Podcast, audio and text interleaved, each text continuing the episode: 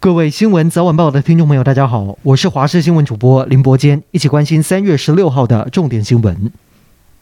乌俄战事进入第二十一天，双方死伤惨重，其中首都基辅依然是俄军的首要目标，遭到俄军重重包围，空袭警报更是从黑夜响到白天，同时下令从昨天开始实施长达三十五个小时的宵禁。没有想到俄军依然不罢休，一个晚上就轰炸至少四栋的住宅大楼，造成至少四人丧命。另外，第二大城哈尔科夫、南部城市马利波、扎波罗杰等多座城市也遭到。到俄军攻击当中，马利波的情况最令人担心，不止断电、断水、断粮，还有四百人被俄军挟持，被关在当地最大的一家医院里面，与外界完全失联。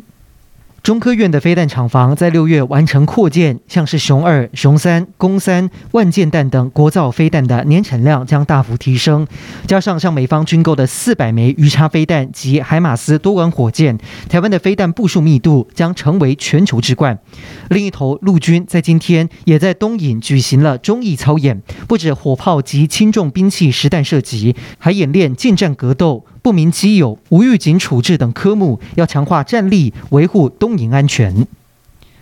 今天国内新增八十七例境外移入以及三例的本土确诊，这包括了两例来自桃园米迪幼儿园传播链，都是居家隔离期间阴转阳；另外一例跟桃园联邦银行个案足迹重叠，因为就医需求采检才确诊。指挥中心研判是旧案，对社区影响不大。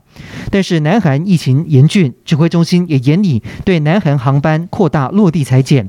至于国内疫苗的打气是持续的低迷，今天开放第二十七期的疫苗预约率也是偏低。不过，对于第三季的覆盖率突破七成，陈时中很有信心。国民党日前举办中常委选举，却是有贿选换票传闻。国民党为了要拼接地气，今天的中常会上通过中常委选举改革方案。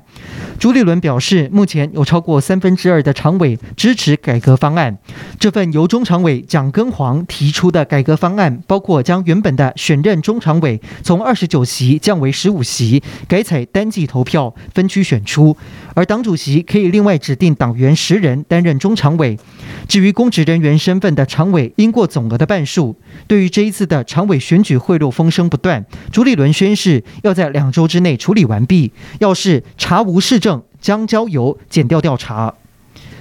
长荣海运去年发出四十个月的年终奖金，羡煞不少上班族。今天又有消息指出，长荣将再发出十三点零三亿元的员工酬劳，以二零二零年员工人数两千零一十七人计算，一个人平均可以再拿到十个月的年度中期奖金。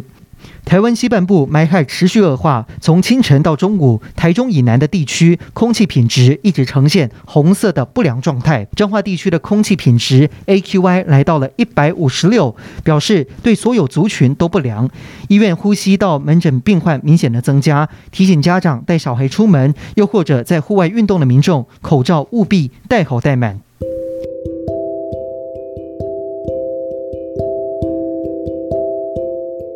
以上就是这一节的新闻内容，感谢您的收听，我们再会。